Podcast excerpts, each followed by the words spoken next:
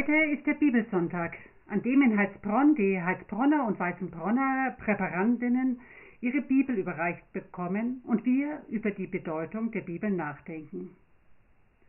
Als ich mir über diesen Gottesdienst Gedanken machte, fragte ich mich, warum ich eigentlich die Bibel so wichtig finde. Dazu fiel mir einiges ein. In der Bibel erfahre ich von Jesus, den ich wirklich super finde.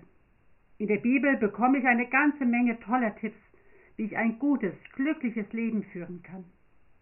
In der Bibel erfahre ich von der Liebe Gottes zu mir und natürlich auch zu den anderen Menschen. Das ist alles klasse und sehr wichtig.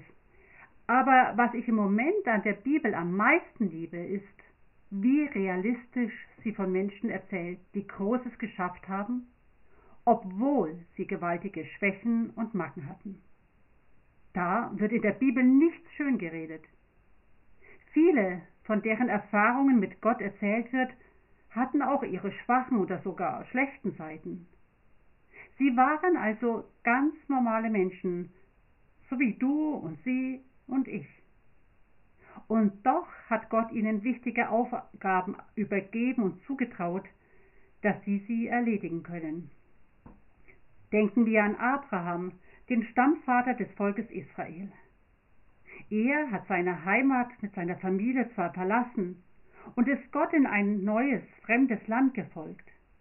Das ist durchaus beachtlich, zumal er sich ja nicht, wie wir es heute tun, vor der Reise bei Google über alles informieren konnte.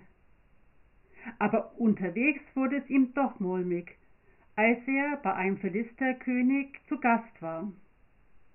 Diesem gefiel ganz offensichtlich Abrahams Frau Sarah.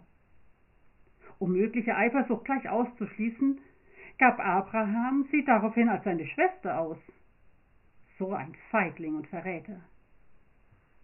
Außerdem hatte er Gottes Versprechen, dass er ihm und Sarah einen Sohn schenkt, nicht wirklich geglaubt. Sie wurden ja auch älter und älter, und eine Schwangerschaft stellte sich nicht ein. Ganz ehrlich, ich wäre da auch nervös geworden, ob Gott sein Versprechen wirklich noch erfüllt. Da hat Abraham die Sache selbst in die Hand genommen und mit der Magd ein Kind gezeugt. Ganz eindeutig ein Akt des Misstrauens gegen Gott. Und doch, Gott macht Abraham zum Stammvater seines Volkes. Oder Sarah, Abrahams Frau, Sie konnte sich einfach nicht vorstellen, in ihrem hohen Alter noch ein Kind zu bekommen. Als Gottes Boten das ankündigten, lachte sie quasi Gott aus. Sehr ernst genommen oder vertraut hat sie ihm da nicht. Ist manchmal ja auch schwer. Und doch machte Gott sie zur Stammmutter seines Volkes. Dann denke ich an den Enkel von Abraham und Sarah, an Jakob. Er hat seinen Bruder Esau gemein hintergangen, hat ihm, als er hungrig und müde war, für ein warmes Essen sein Erstgeburtsrecht abgeschwatzt und dann seinen fast blinden Vater gemein betrogen. Er täuschte ihm vor, sein Bruder zu sein, und erschlich sich dadurch das Recht des Erstgeborenen, das damals sehr wichtig war. Ganz schön fies. Und doch machte Gott durch ihn Israel zu einem großen Volk. Er bekam zwölf Söhne. Die Enkelkinder waren schon nicht mehr zu zählen. Einer seiner Söhne war Josef. Nein, nicht der Mann der Maria und Vater Jesu, sondern weiter vor ein anderer Josef. Er war Liebling seines Vaters und jeder, bei dem ein Geschwister von den Eltern bevorzugt wird oder wurde, weiß, wie elend sich die anderen fühlen. Noch dazu hat Josef mit seiner besonderen Stellung vor seinen Brüdern gerne angegeben. Hm, da versteht man sich schon, dass sie sauer wurden. Dass sie ihn gleich nach Ägypten verkauft haben, ist allerdings schon gemein gewesen. Und doch gebrauchte Gott gerade diesen Angeber Josef dazu, sein Volk vom Verhungern zu retten. Er war in Ägypten hoch aufgestiegen und konnte so auch seine Familie mit Getreide versorgen, als eine Dürre herrschte und sie nach Ägypten kamen, um nicht des Hungertodes zu sterben. Im Laufe der Zeit wurde das Volk Israel in Ägypten immer mehr unterdrückt, ja, wie Sklaven behandelt. Moses ist es, der es aus der Knechtschaft in Ägypten zurück in ihr Land geführt hat. Das war grandios. Aber die Bibel erzählt durchaus auch von seinen Schwächen. So hat er im Zorn einmal einen Ägypter erschlagen, der einen Israeliten schlecht behandelte. Das war einfach falsch gewesen. Außerdem war er offenbar kein guter Redner und beileibe kein Held. Als Gott ihn beauftragte, sein Volk zu retten, fielen ihm erst x Ausreden ein, warum er nicht dazu taugt. Er könne nicht reden, der Pharao würde eh nicht aufhören hören und überhaupt, ich bin nicht der Richtige für diese Aufgabe, das sollen andere machen.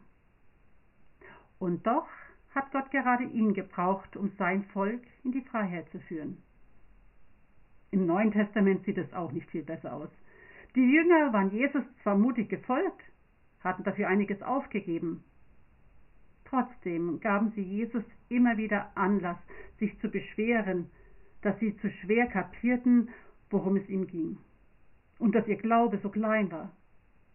Petrus konnte zudem sehr aufbrausend sein. Eifersucht spielte eine Rolle zwischen einigen Jüngern, und überhaupt, sie waren alle Menschen mit tollen Eigenschaften, aber ebenso mit Fehlern und Schwächen. Solche eben wie wir. Und Gott hat gerade sie gebraucht, die frohe Botschaft von Gottes Liebe zu den Menschen in die Welt zu tragen. Ohne sie säßen wir heute nicht hier. Die Liste derer, von denen die Bibel erzählt, weil sie trotz ihrer schlechten Seiten doch auch Vorbilder im Glauben sind, lässt sich noch lange fortsetzen. Das ist so ehrlich an der Bibel. Und auch deshalb finde ich sie so wichtig. Denn ich merke an mir ja auch, dass ich nicht alles richtig mache, dass ich immer wieder Mist baue. So wie eben die Menschen in der Bibel. Dass Gott sie trotzdem für seine Pläne genützt hat, zeigt deutlich, dass wir nicht perfekt sein müssen, damit Gott auch durch uns Gutes bewirken kann. Er kann die Schüchternen und die Aufbrausenden, die Mutigen und die Feiglinge, die Angeber und die mit nur kleinem Glauben trotzdem einsetzen, dass sie für ihn tätig werden. Das heißt ja, dass jeder und jeder von uns etwas von seiner Liebe weitergeben kann. Dass jeder und jeder sagen kann, Gott, hier bin ich, mit all meinen Stärken und auch mit meinen Schwächen. Ich möchte, dass auch aus meinem Leben etwas Gutes wird. Für mich und für andere. Du, Gott, hilf mir dabei. Amen.